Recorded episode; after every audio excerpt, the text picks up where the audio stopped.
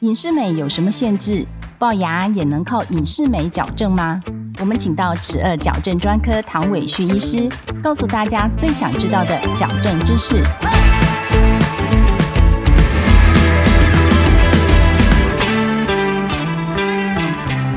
请问唐医师，隐适美的限制有哪些呢？如果我们要讨论这个隐适美，它是不是有哪些限制哦？我们先要了解隐适美跟传统矫正它是很不一样的这种矫正的方式。那传统矫正的话，它有很多的这些矫正器在牙齿上面有钢丝，所以我们有很多可以支撑的一些模式。隐适美的话，基本上就没有。可是呢，现在因为我们有一些其他的方法，譬如说骨钉的使用，我们是可以增加这些支撑的力量，然后达到我们要做的一些事情啊。隐适美跟传统矫正，选择哪一种会比较好？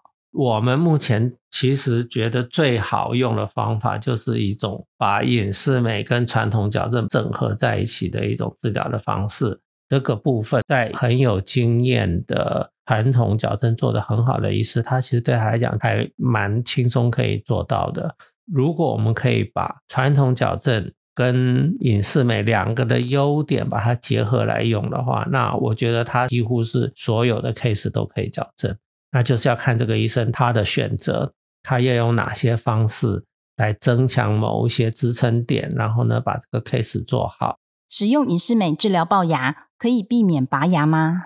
龅牙的情形，我们一定还是得要拔牙。然后，可是我们后面牙齿的掌控的话，我就会用一些传统矫正的方法，把它的支撑做好，把前面的牙齿拉进来的量可以拉进来的很好。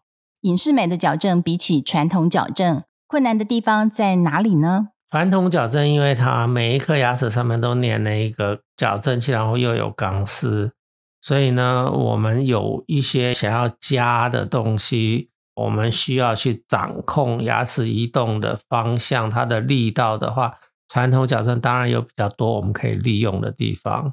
可是隐适美的话，它是没有钢丝的，它就是有一些微型的矫正器，再加隐适美，它是一片的一个牙套。在隐适美的话，我们要能够多加一些支撑的力量，多半我们就得靠要打骨钉。本节目由上城齿颚矫正中心热情分享中。刚刚讲到隐适美跟传统矫正可以混搭，治疗会比较难吗？怎么样混搭才能够有效率的达到我们想要达到的治疗的成效？这个我觉得蛮需要一些临床的经验的。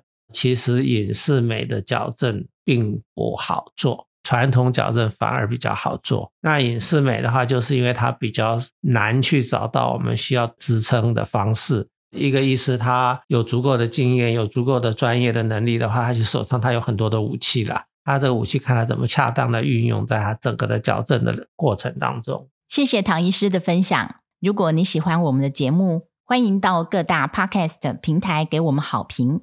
十二矫正大师讲堂，我们下一集见。拜拜。